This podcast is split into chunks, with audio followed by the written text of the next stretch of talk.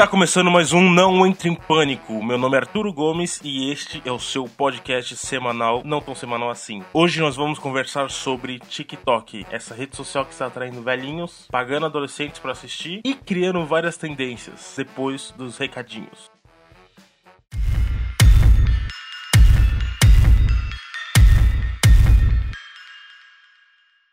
Hoje o recadinho vai ser bem rápido. Finalmente estou lançando o site do Não Entre em Pânico. Lá você vai poder mandar mensagem com mais facilidade, baixar e escutar os episódios no próprio site. E o mais importante, você vai poder assinar o PicPay do Não Entre em Pânico para você ter acesso antecipado aos episódios e várias recompensas. Entre lá no site nãoentrepânico.com ou no link que está aqui na descrição. Vamos pro papo!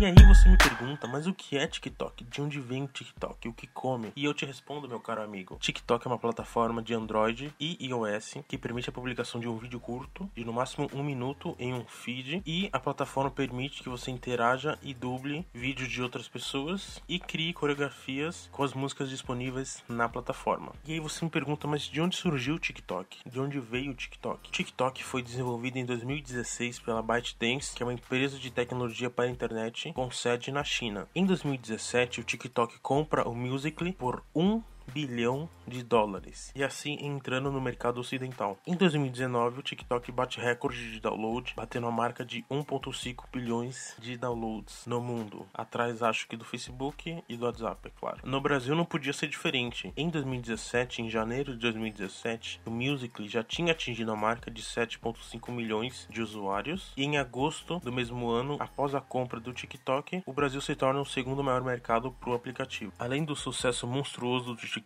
ele também muda o mercado publicitário no Brasil. A primeira marca a criar campanhas para o TikTok foi o Guaraná Antártica, que criou a campanha Coisa Nossa, que juntou um time de 50 criadores e lançou a hashtag Coisa Nossa junto com duas dezenas de latas customizadas em parceria com o TikTok. Em fevereiro, a Havaianas lança a campanha publicitária Especialistas de Verão, que cria uma parceria com o cantor Carlinhos Brown, que seleciona 11 artistas nordestinos da plataforma e lança um videoclipe exclusivo para o TikTok, que posteriormente foi lançada no YouTube. Já Nestlé mostrou como a plataforma pode ser versátil e fez o processo seletivo do gerente de marcas da Nescau pelo aplicativo, mostrando que as possibilidades dessa plataforma são infinitas. Porém, nem tudo são renegades e explosões. Existem várias polêmicas por trás deste aplicativo e vou falar sobre três que eu achei mais perigosas para os seus dados na plataforma TikTok. A primeira polêmica que eu achei que vale a pena comentar é a acusação de shadow banning. E o que é shadow banning? Você me pergunta. Shadow banning é quando uma plataforma limita ou bloqueia o alcance de uma comunidade online. No caso do TikTok, essa comunidade é composta por obesos, autistas, pessoas com síndrome de Down, desfiguração facial e algumas outras características que não se sabe ao certo. De acordo com a denúncia, os moderadores são orientados a marcar esses perfis como usuário especial. Quando este usuário especial publica um vídeo que alcança 6 ou 10 mil visualizações, esses vídeos são marcados como especiais, fazendo com que a visualização desses vídeos caia praticamente zero e parem de aparecer na aba para você. O TikTok alegou que essas medidas são tomadas seguindo uma política de moderação contra bullying. Ele afirma que essas diretrizes limitam o alcance dessas pessoas mais suscetíveis a assédio, cyberbullying por conta de uma condição física ou mental. O segundo ponto que eu achei que valia a pena comentar é a multa que o TikTok recebeu da Federal Trade Commission em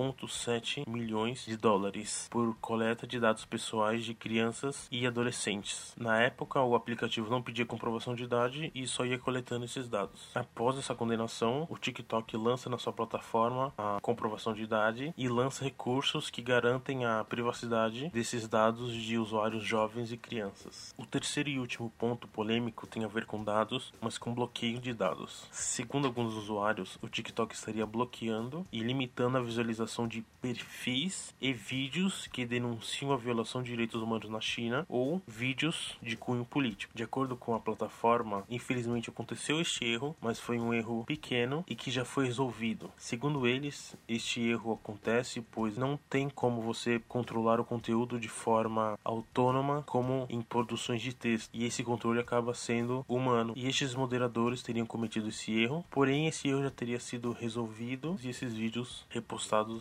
na plataforma. E é claro que o TikTok não ia ficar navegando neste lindo e calmo oceano azul. O TikTok já tem concorrentes e concorrentes de peso. O primeiro concorrente direto do TikTok é a plataforma Kawaii, que já foi lançada em 2011 e conta com 200 milhões de usuários e inclusive já tem escritório em São Paulo e conta com a parceria do Whindersson Nunes. Outro concorrente do TikTok é o YouTube Shorts, que é a mesma coisa que o TikTok, porém com o vasto acervo de músicas do YouTube. Por último, são duas aplicações do Facebook: o Cenas, que é uma função no Instagram, e o Laço, que é um aplicativo independente que promete mais liberdade para o criador e que está disponível só nos Estados Unidos. Apesar do TikTok ser uma rede social promissora que está chegando com tudo no mercado, sempre é bom ficar atento a que tipo de dados nós fornecemos e não só para o TikTok, para o TikTok, para o Facebook, para o Instagram, para o Telegram, para o WhatsApp. Temos sempre que ficar atentos a quem esses dados são interessantes, quem processa esses dados e se esses dados têm a devida privacidade. Esse foi o nosso programa de hoje. E lembrando, semana que vem nós teremos nosso primeiro convidado, então fique atento no meu Instagram, que é arturo.zgomes, com Z também. E mande a sua dúvida, seu elogio, sua crítica para o arturo.melogomes.gmail.com ou vá no nosso maravilhoso site e mande a sua mensagem e se inscreva no nosso PicPay, tá certo? Semana que vem, valeu, falou!